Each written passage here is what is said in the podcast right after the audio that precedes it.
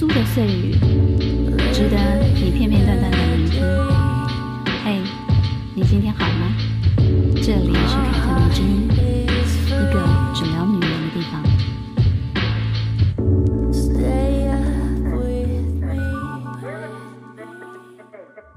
嘿，大家好，我是凯特王，欢迎收听凯特迷之音。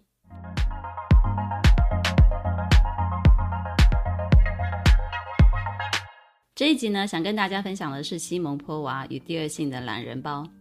我相信呢，收听这个节目的人，一定很多女生觉得自己是女性主义者，但你们可能还是对西蒙波娃非常的陌生哦。所以呢，就让我开始很想跟大家聊聊她，因为呢，就我个人的经验来说呢，我觉得认识这个女人以及看过第二性之后，对我起到了很大的启发作用。因此呢，我就想要透过自己简短的整理来帮大家入个门。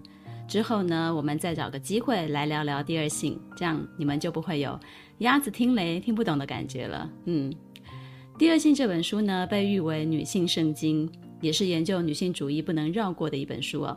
它的作者西蒙波娃也是一名女性主义者，一名女权运动家。当然呢，在她生前更是法国著名的存在主义哲学思想家。同时呢，她也是一名文学作家。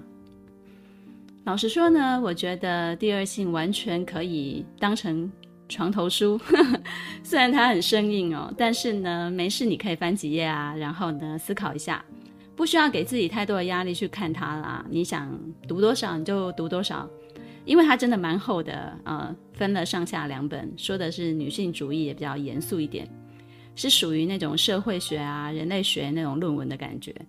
但其实呢，女性主义这个东西啊，越深入呢，其实是感觉越有趣的。而且呢，我一直认为女性主义是基于个人所存在的这个时代、环境、文化而不停变动的。它是一个处于进行中的一个东西，而不是一个死的理论哦。所以呢，当你在阅读第二性的时候呢，应该也要有这样的一个心理基础，也就是对照他所处的年代以及自己目前的社会环境，去看看哪一些其实已经是被改变的，而哪一些又是从来未曾改变的。嗯，去体会一下这之间微妙的差异，会更有助于你了解自己是个女性，这女人这个性别。甚至呢，是你自己。相信我，当一个女人学会并且热衷思考了之后呢，她的世界一定会完全的不一样，也会更加的了解自己跟社会环境的关系，找出那个让自己觉得更舒服的生活方式。我在看西蒙波娃的传记的时候呢，也是这样想的。呃，不能说她没有烦恼啊，没有忧伤、困顿或者是迷惑，但是相对于很多同时代的女人，她过的这一生一定是她自己想要的，并且是她自己为自己创造出来的。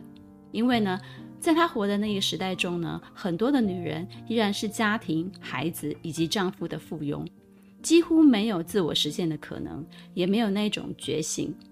而我想呢，活出自我，并且跟所处的年代环境相处融洽，应该是目前绝大多数的女人所渴望实现的。我读的这本传记是唯一获得西蒙波娃认可的传记，叫做《波伏娃激荡的一生》，是克罗德以及弗朗德两位教授所撰写的。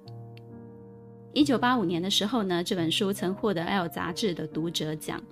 我看的是中文简体版啊，我不晓得有没有繁体版的出版呢？如果听众朋友有人知道的话呢，啊，麻烦可以告诉我，跟我分享一下。而这本书呢，有点久了，是二零零九年出版的，所以呢，如果你有兴趣的话呢，就自己找来看一下，不然在这一集就听我简述一下喽，也是可以的。好的，那我们现在就要来说说西蒙波娃这个人喽。她是一个备受争议的女性，喜欢她的、认同她的会说她是女性先锋，而讨厌她、厌恶她的人就称她为妖妇、荡妇、贱人。这么一个评价两极的女人哦，肯定是不简单的。嗯，西蒙波娃出生于一九零八年一月九号，法国巴黎人，一九八六年四月十四号去世，享年七十八岁，蛮长寿的哦。嗯，没错，肯定也有人第一个反应要出来了。诶，西蒙波娃是一个摩羯座的女孩，诶，没错，她就是摩羯座的。出生的时候呢，家庭还算小康啊，父亲是一位辩护律师，母亲是家庭主妇。但母亲有一个富有的银行老爸哦，银行家老爸，嗯，娘家很有钱。西蒙波娃的爸爸呢，曾经以为自己可以因为岳父的关系而享受比较富裕的生活，结果没想到西蒙波娃的外公后来破产了，嗯，银行倒闭了，也迫使他们一家从体面的公寓里面搬了出去，嗯，成为名誉扫地、家财散尽的破落户。随着第一次世界大战的爆发呢，父亲的工作也受到了影响，嗯，家里的环境就更加的刻苦了。西蒙波娃就看着母亲为了持家劳心劳力，却不见得改善了家庭的状况多少啊。所以呢，他整个青少年时代是在一个比童年更加困顿、封闭的环境下成长的。但是呢，小波娃很热爱阅读哦，对事物都充满了好奇心，也蛮执着于追求自己喜欢的事情的。这样子的一个心性啊，性格啊，可以说贯穿了西蒙波娃的一生。日后呢，他为了精进自己，曾经非常自律的刻苦学习，而且呢，一生都笔耕不辍，一直都在写作。年老了也是如此，是一个非常勤奋的人。有时啊，我常想，嗯，即便是天才啊，你也会发现他们的共同点就是勤学。这里的勤学不是说哦，我多努力去读书或念书什么的，而是在他们热衷的领域之内呢，他们会非常的下苦功。而我们平凡人呢，稍微努力一下，就巴不得让全世界的人都知道啊，我有多努力。在这些勤奋的天才面前啊，真的显得有点滑稽可笑。嗯，西蒙波娃的父亲呢，饱读诗书，也是一个知识分子，自然呢，他给女儿的也就是知识。嗯。勤学的西蒙波娃没有因为贫困而带来自卑哦，反而因为对知识的追求跟向往，让他成为头脑非常清醒而且理智的人。他爸爸也非常自豪地说：“我女儿理智的像个男人。”也能这样说吧，这也是他自己个人的自信的来源之一。他是聪明的，而且他也愿意下苦功培养自己。不过呢，在沉闷啊保守的环境中，他那个强硬的性格。极端的思想都会让一般人没有办法接受，大部分的人都认为啊，他太叛逆了，同龄的人也觉得他怪怪的，不喜欢他，不喜欢跟他在一起。而他自己呢，也感到自己跟环境和别人都是格格不入的，只有和少数人在一起的时候呢，才能让他感觉到哦，我自己原来不是个怪物，我还是蛮正常的。但也因此呢，培养了他比其他的女孩更能享受孤独的性格。他曾在自己的日记里面写啊，我想要生活，整个的生活。我觉得呢，我自己有强烈的好奇心，充满渴望。这种渴望比其他任何一种情感都来得更加的热烈，它让我燃烧。所以呢，他也像任何青春期的青少年一样啊，渴望用自己的方式去理解这个世界。于是呢，他会在当时很少有妇女敢独自在夜晚外出的那个年代。自己就偷偷溜出家，然后去巴黎的酒吧看看。他想要看看这个与自己生活完全不一样的世界。而且呢，他说呢，他自己从小就很喜欢在地图上面幻想，幻想自己去了世界各地旅行。长大了之后呢，他更爱上了散步。他每天可以走很远哦，可以走四十公里的路。这也造就了他住在一个区域啊，他就会借由散步去发现这个区域的那个习惯。嗯，好奇心的驱使下呢，他会去吃当地人最日常的食物，并且呢，选择住在最普通的公寓当中呢，去感受这一带的生活。有很多的女孩子问我，哦，凯特啊，怎么培养独立自主的能力呢？其实这不是什么复杂而难以实践的目标哦。有时候呢，只是很简单的，你自己搬出去住住看，从打理你自己的生活开始，不依赖任何人，你就会知道该怎么独立了。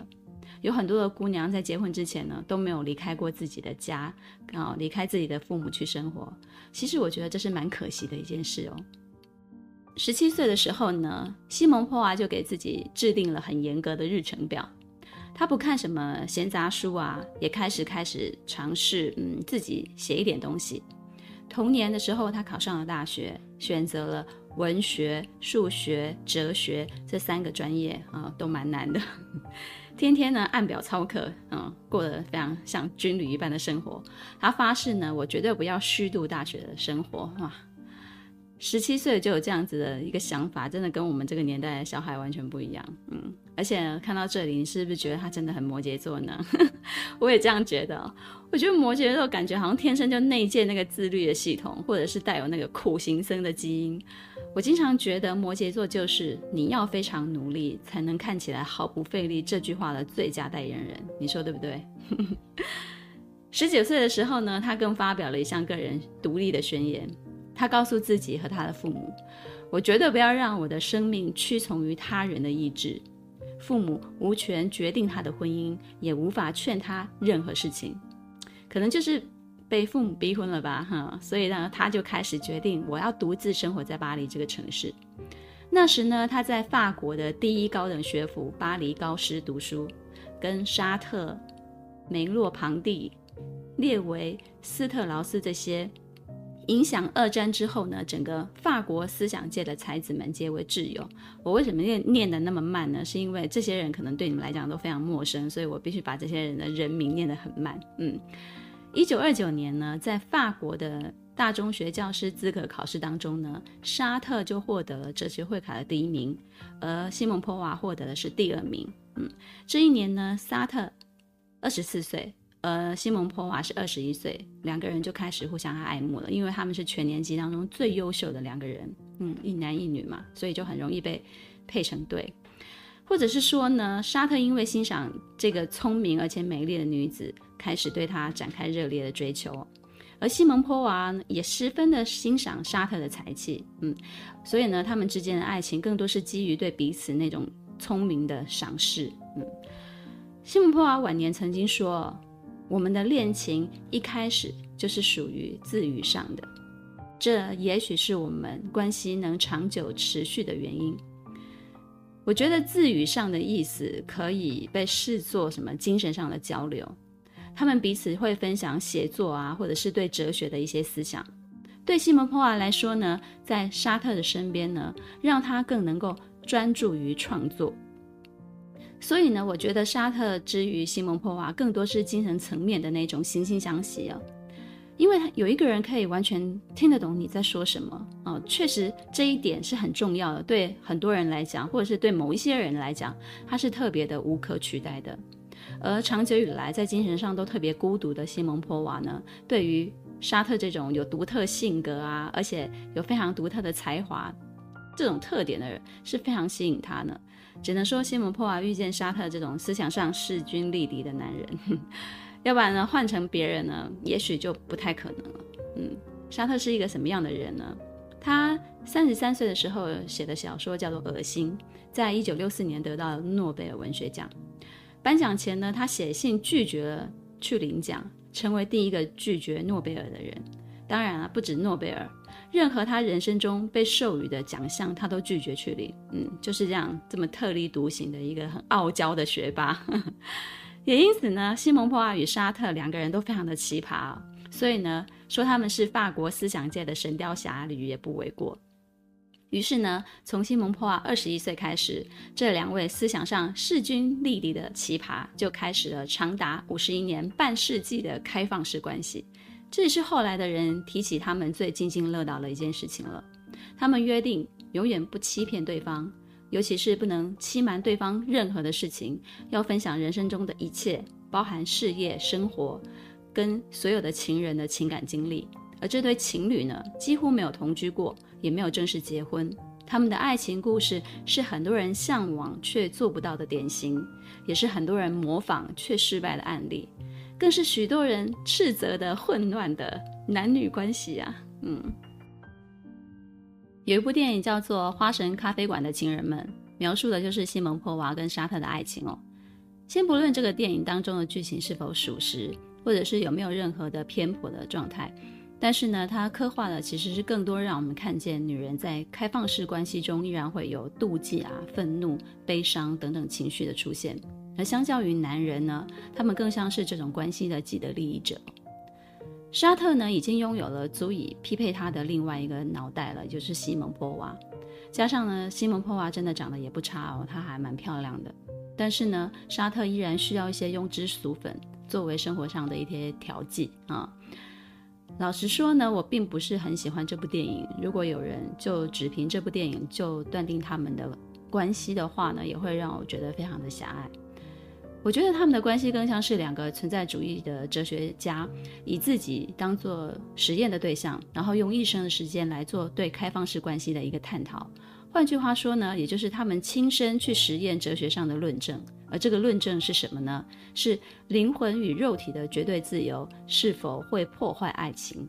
还有呢，这个对女人跟男人来说会有什么样的反应，以及什么样的结果？那半世纪下来，你可以说是成功的，也可以说是失败的。成功的部分呢，是他们无论劈腿过几次，嗯，这里的劈腿用沙特的说法很有趣哦，叫做偶然式的爱情。而他与西蒙波娃的爱情，他说是本质上的爱情。你听得懂就听得懂，听不懂也没有关系，反正哲学家说话都是这样子阴阳怪气的，有很多很多你听不懂的东西。成功的部分呢，就是他们无论有过多少次偶然式的爱情，他们最终呢都会回归到本质上的爱情里去。也就是说呢，他们无论双方劈腿过几次，最终呢还是觉得哦，他还是比较好，他还是最适合我我的，他都会回到彼此的身边去。哪怕他们从始至终呢都是各自住在自己的公寓里面，他们没有同居过。他们还是认为心中是有对方的，最后还是会想要回到彼此的身边。失败的部分呢，可以说是他们也间接透过自己的作品来解释三人行或者是多人行是有一定程度上痛苦的。因为呢，大家都是血肉之躯嘛，都是吃五谷杂粮的，是有七情六欲的呀，自然呢也就会有人性上的那些自然的反应。比如呢，沙特呢就在自己的戏剧作品《密室》中透露出了这种痛苦跟挣扎哦。《密室》也有人翻译成《间隔》，是一九四四年沙特的舞台剧的作品。这部戏非常非常的有名哦。大致上的剧情是这样的：这部戏总共只有三个演员，一个男的，两个女的，三个人。然后他们死后呢，被安排在一个房间里面，每个人都有需要其中另外一个人的时候。而每一个又都妨碍另外两个人彼此依靠，最后呢，就是没有任何一个人能够达到自己的愿望。这部剧中呢，有一句非常著名的台词，叫做“他人即地狱”，是沙特作品中非常响亮的金句。很多人呢，把这部剧看成是沙特对开放式关系的一个结论，我想是可行的。嗯，没有错。至于西蒙波娃呢，他在晚年自己就说了：“我试图在这种关系中得到满足，但我白费力气了。我在其中从未感到自在。”而他把这种痛苦呢，也写入了自己的长篇小说的处女作《女客》当中。所以说，灵魂与肉体的绝对自由不一定会破坏爱情，但是呢，它一定有代价的。那就是它肯定会带来某一种程度上的痛苦，自由的代价就是痛苦，而不是我们所想的哦，自由是很单纯的快乐，甚至呢可以说你想要拥有自由，那就是痛并快乐着。所以呢，当我们讲述西蒙波娃的生平的时候呢，真的非常非常非常的难绕开沙沙特这个人，因为他们实在是太久了。的一段时间都是绑定在一起的，而且他们各自的伟大的成就跟著作呢，也有着彼此的影子。而且他们的日常呢，常常是内心想到什么样的一个观点呢，就迫不迫不及待的想要跟对方讨论哦。哪怕他们两个人各自有各自的立场，然后透过不断的争吵啊、辩论啊，也都可以到最后呢，接受对方最核心的那个建议，然后呢，再化作自己的东西写出来。当然啦，这期间西蒙波娃也自然就爱过别人嘛。只是呢，最终他们都只是过客。比如，他就爱上过一个比自己年轻的小伙子，叫做奥尔森·艾格林，是一个美国的作家。那份爱也算是爱得如痴如醉喽。西蒙波娃有一本书叫做《岳阳情书》，里面就收录了三百零四封的信，也就是他自己从一九四七年到一九六四年写给艾格林的信。这些信件当中呢，让我们窥见了一位写出第二性的女性作家哦，身为女人浪漫感性的那一面。这里面有一段话是很多恋爱中的文艺少女很喜欢引用的哦，我念出来，你们肯定知道，肯定会有那种啊，我好像在哪里看过的那种感觉。嗯，这段话就是：我渴望能见你一面，但请你记得，我不会开口要求要见你，这不是因为骄傲。你知道我在你面前毫无骄傲可言，是因为唯有你也想见我的时候，我们见面才有意义。唯有你也想见我的时候，我们见面才有意义。嗯，是不是很熟悉啊？之前有一个热播剧叫做《想见你》，有记得吗？嗯，他就用过这一段话，想起来了吗？嗯，艾格林啊，对西蒙波娃的需求其实是很世俗的哦。在他跟他热恋的期间呢，他就希望他成为他的妻子，嗯，希望跟他拥有婚姻、家庭跟孩子。虽然呢，他也折服于西蒙波娃那一颗性感的脑袋哦，但是呢，他更渴望跟他组建一个世俗认定的家庭。其实这个没有什么不对啦，但是很可惜啊，他爱上的这个人可是西蒙波娃哎。对西蒙波娃来说呢，这个世俗的幸福并不是他个人向往的，哪怕这个对象是艾格林，他非常非常的喜欢他，也无法让自己放弃对自己更高的一个追求。他更高的追求是什么呢？他想要成为一个伟大的女作家。所以呢，对西蒙波娃来说，也许只有回到沙特身边，他才能够平心静气的写作，才能够创造出自己真正想要的生活。嗯，那个生活就是成为女作家嘛。这个是他从少女时期就开始在思考的事情。他一直想写一本真正的女性之书。讨论作为女性在目前这样的一个世界上究竟意味着什么，或者是需要承受些什么。所以呢，最终西蒙波娃选择了离开艾格林，然后他在杂志上用连载的方式来写这本书。这本书就是我们后来想要讲的那个第二性，没错，就是这本书。从一九四八年呢，他就开始在《现代》杂志上面连载，然后一九四九年呢就集结出版了。西蒙波娃用哲学、历史、文学、生物学、古代神话和风俗文化的内容为背景，讨论了从原始社会到现代社会的历史演变中呢，女性的处境、地位还有权力这些实际的情这些实际的情况，讨论了女性个体发展史所显现出来的性别差异。哦，这样子一讲是不是有点复杂？嗯，没错。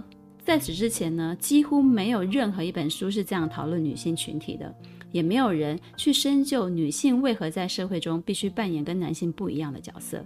因此呢，可以说西蒙波娃开启了一个新的角度，一个新的视野，告诉女人你要重新认识自己。而这其中呢，有很多违背当代固有社会道德的理论，也让西蒙波娃呢被保守派视作妖妇。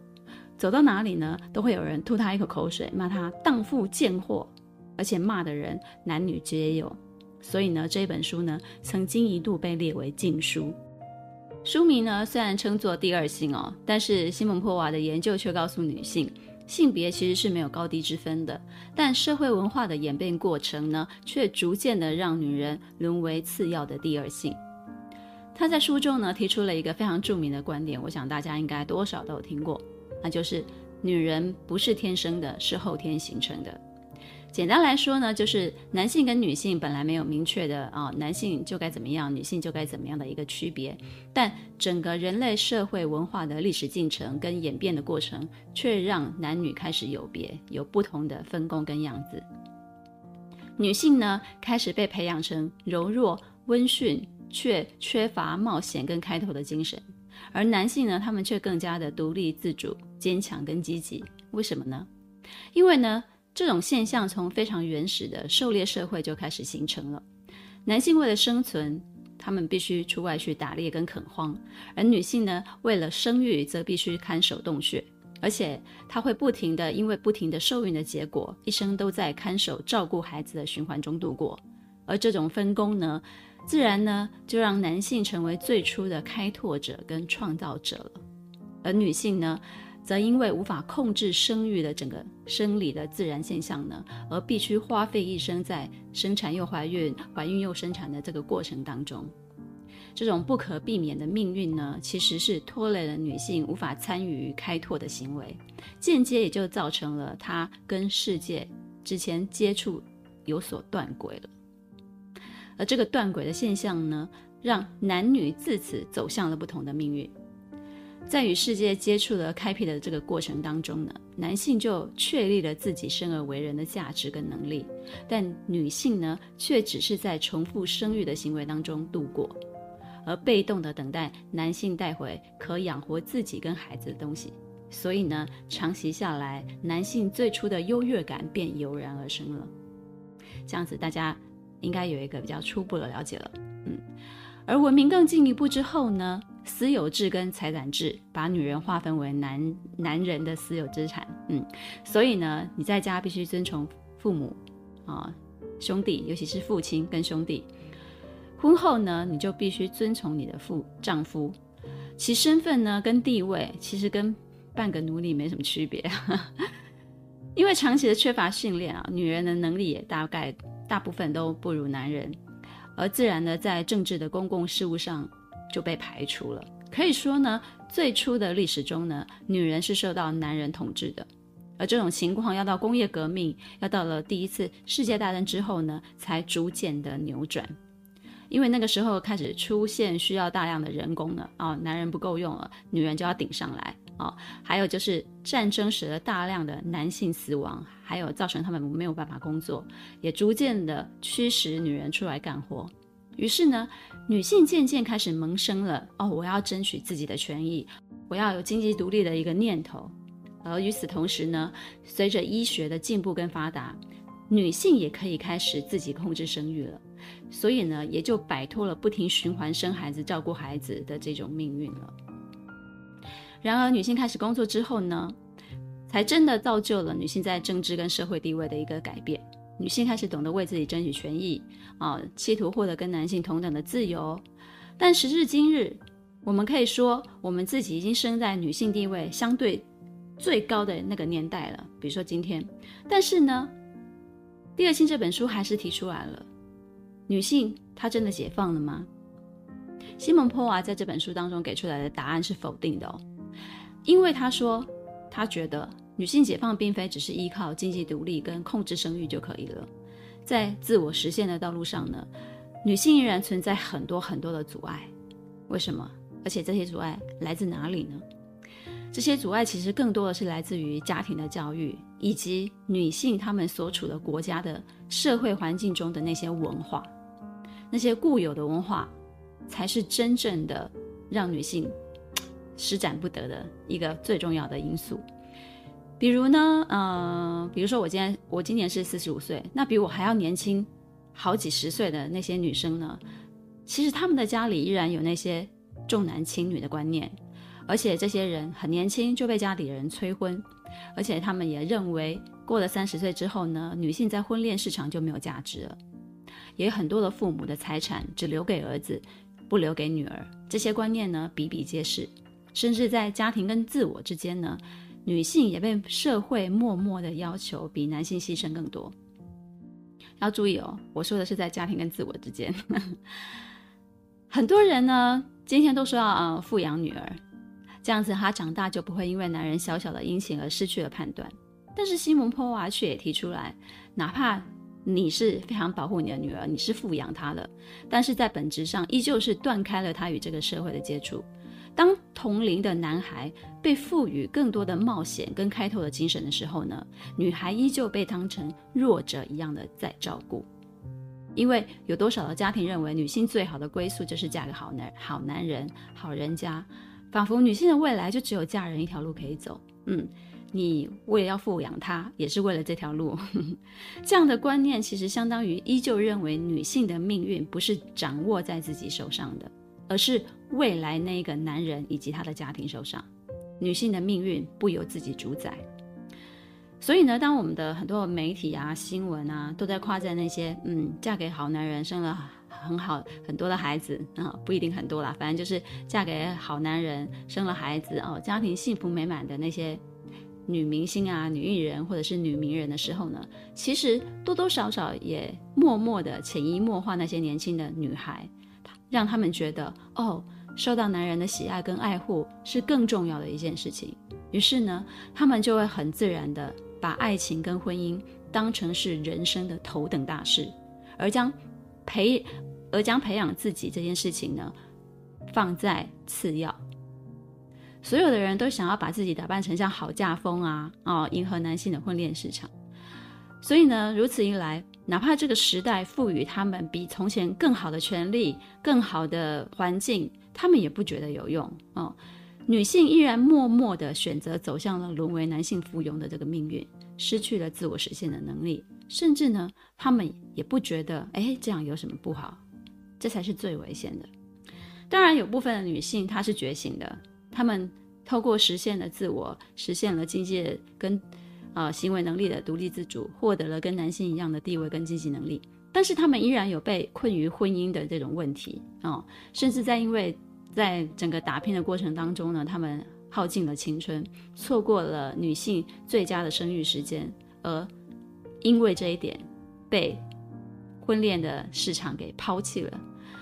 而反观那些透过结婚进而改变社会阶级而获得财富哦，也获得家庭幸福美满那些的女人，反而更让更多的女人意识到，哎，结婚也许才是最有利可图的一条捷径，哎。哦，比自己奋斗来的容易多了，因此呢，这结果依旧是导致女性自动选择了依附男性。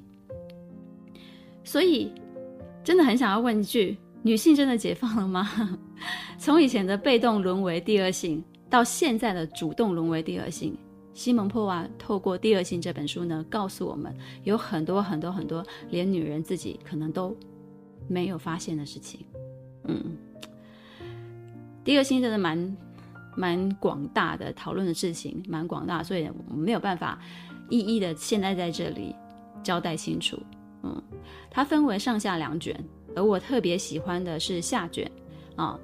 下一下个半部，它是从存在主义的这个哲学理论所出发的，研究女人在出生、青春期、恋爱、结婚、生育到衰老期的这个各个阶段啊，并且。以农妇、女工、妓女、明星，或者是知识分子等各个阶层中的真实的处境哦，来探讨女性独立可能的那些出路。我觉得这是一本非常博大精深的一些书啊。虽然说里头有一些观念，它可能已经不太适合这个时代，但是以大大致上来讲的话，它还是非常非常好的一部了解女性自我的一本书。我在网络上呢看过几个关于西蒙波娃接受记者采访的一些影片哦，其中有些让我印象非常的深刻。比如有个记者就问他：“嗯，我们来谈谈女性吧。”然后西蒙波娃就非常有趣的说：“啊，又来了。”还翻了一个白眼。然后他那个采访的影片是他一边抽着烟，然后一边在回答问题。我觉得诶，蛮帅的。其实那个时候没有禁烟啊，所以很多的女性学会抽烟，她们会大大方方的抽起烟来。记者就问他说：“哦，因为大家对这个都很有兴趣啊，女性嘛，也是你的议题，而且你也曾经说了，能够抵御一切困难的书就是第二性，所以呢，我们可以说，因为第二性，我们对性别的意识就提高了。那现在情况有所改变，所以呢，我想要知道你对如今的女性意识有什么想法呢？哪些是好的，哪些是不好的？嗯，这个记者提出这个问题的时候，大概是五六零年代啊。”距离他出版第二性已经过去了好几年了，然后呢，波伏娃就这样回答了。他说呢，老实说啊，我认为现况并不好，比我写第二性的那个时候呢，状况啊还要糟糕。我在写这本书的时候呢，我对女性的处境是抱有很大的希望的，期待着呃发生很深刻的改变。正如我在书中的结尾那样写，我希望有一天这一本书会过时。可悲的是，它一点也没有过时。有人说它过时了，但恰恰相反，在法国或者是其他国家，有人说女权主义是过时的，我一点也不相信。我认为女性要实现的是完全的、彻底的解放，让她们真正的与男性平等，而只有通过工作才能真正的实现。妇女必须以同等的、广泛的方式来参与到工作来，这对他们来讲才是正常的情况。而这样呢，在智力、在心理、在道德上，他们才能够打从心底感受到与男性相同的平等，同时呢，也拥有同等的经济、政治跟社会责任。我觉得回答得蛮好的，就是显示出他脑袋非常的清楚。而且呢，他说他在书中的结尾写的那个，我希望有一天这本书会过时，那代表什么呢？那就是我们再也不用去讨论哦，男性跟女性是否平等这件事情了。嗯，那还有一个记者，他问了一个问题，也让我非常的印象非常的深刻。这个问题是这样子的：这个记者问他，有些女人跟很多的男人，她特别强调了很多的男人，说你错过了一次重要的人生经历，那就是成为母亲。在这个层面上，你是残缺的。据他们说，这种残缺呢，将抵消掉你所说的一切，以及你所有的论著。西蒙波娃终身没有结婚啊，他跟他跟沙特在一起，但是他们俩没有结婚，也没有生孩子。他收养了一个孩子，但是他自己本身没有生养孩子。他与沙特是情人，但也没有成没有正式的结婚。嗯。那西蒙波娃是怎么回答这个问题的呢？他说：“嗯，对，是有人这么说，但是我认为非常的荒谬，因为我知道，如果我想写一本关于母亲的书，我会打从内心深处去看、去感受。那他们提出这样子的批评，我觉得可以接受。但是呢，我并不想要写这种书啊。我写第二性的时候呢，我做的是一个社会学、人类学的工作，从外界谈起。于是呢，这这这个就跟我的经验毫无关系了。”我研究妓女所用的笔墨，跟我描述那些母亲啊、女性用的笔墨是一样多的，所以这些批评毫无意义啊。不管我是否做过母亲，我做的研究并不拘泥在于我个人的经验上。要是事实像他们所说的那样，那么社会学本身就不成立。就好比你不是乌鸦，难道你就不能写乌鸦吗？相反的，所有的社会学其实都建立在你所研究的对象跟你之间存在一定距离的基础上。因此呢，关于残缺这件事情，我觉得很荒谬，因为这是对女人天然存在的一种假设，就是你既然成为女人，你就必须生育这种假设。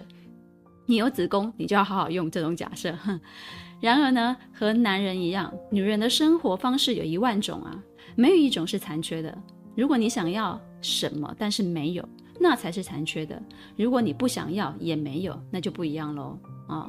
因为缺乏本身从来就不是缺乏。哎呦，这个讲法好哲学。嗯，人们总会有无法满足的欲望。因为我并不想要孩子，所以没有经历母亲这个身份，并不会使我残缺。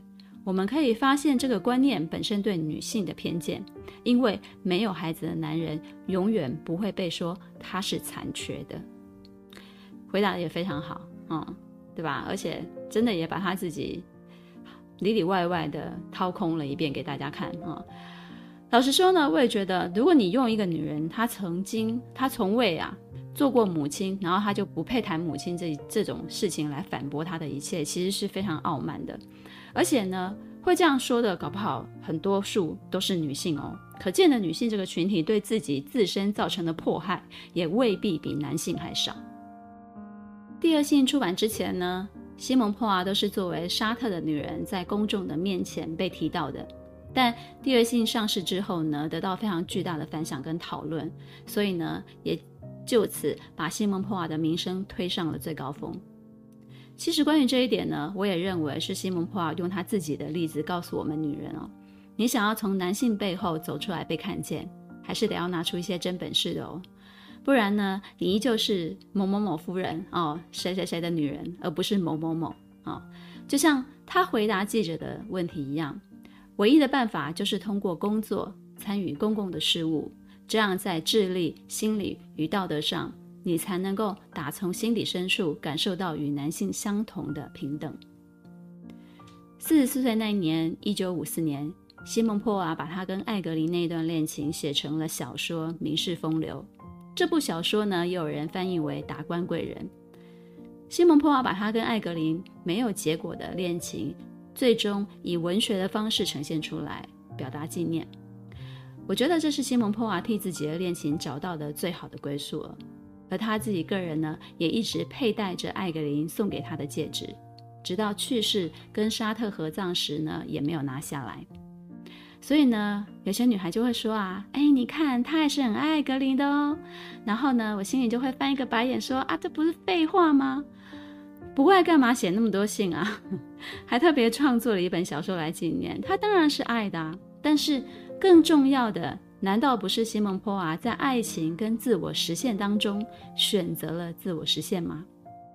成为你自己，这比爱情重要多了，而不是看他到底最爱哪一个男人，好吗？《名士风流》这部小说呢，让西蒙波娃得奖了，他获得了一笔奖金。同时呢，他还跟小他十七岁的一个现代杂志的编辑恋爱，所以两人呢就在西蒙波娃买下了公寓，正式的开始同居的生活。在这栋自己买下的公寓里面呢，西蒙波娃一直住到去世为止。而这段他跟编辑小鲜肉的恋情啊，也总共维持了六年。在西蒙波娃五十岁的时候，他们分手了。而这六年期间呢，他与沙特的关系也没有断过。甚至呢，三个人还曾经一起出去玩过呢。所以说，成为你自己，这比爱情重要多了。而每次想到这句话呢，我都会同时想到王菲的一首歌，那首歌叫做《不留》。《不留》的词跟曲呢，都是王菲自己写的，非常有才华。嗯，收录在二零零三年《将爱》的这个专辑当中。我还记得那一年专辑发行的时候呢，我应该是二十八岁吧。算一算，应该是二十八岁没错。我第一次听到这首歌的时候呢，我就觉得，嗯，这就是我想要的情感状态，也可能是我当时的情感 状态。好啦好啦，反正我重点就是在歌词当中呢，有一段是这样子写的，我念给大家听。我把眼泪给了你，责任给了他；我把烟花给了你，我把节日给了他。我把电影票给了你，我把座位给了他，我把烛光给了你，晚餐给了他，我把歌点给你，麦克风递给他，声音给了你，画面给了他，我把情节给了你，结局给了他，我把水晶鞋给了你，十二点给了他，我把心给了你，身体给了他，情愿什么也不留下。再也没有什么牵挂。如果我还有哀伤，让风吹散它。如果我还有快乐，这首歌听起来好像啊、呃，我什么都给出去了，结果我什么都没有。但是我是怎么想的呢？恰恰相反哦，我应该是什么都有，我才给得起。所以说呢，这首歌让我后来也跟西蒙波娃的这个情感世界给联想了起来。比起什么都给一个人。我把自己认为给你更好的东西，值得给你的才给你，因为这个是我的自由。很喜欢这首歌，大家可以找出来听听。那不知道你们喜欢今天的分享吗？凯特迷之音，咱们下次见。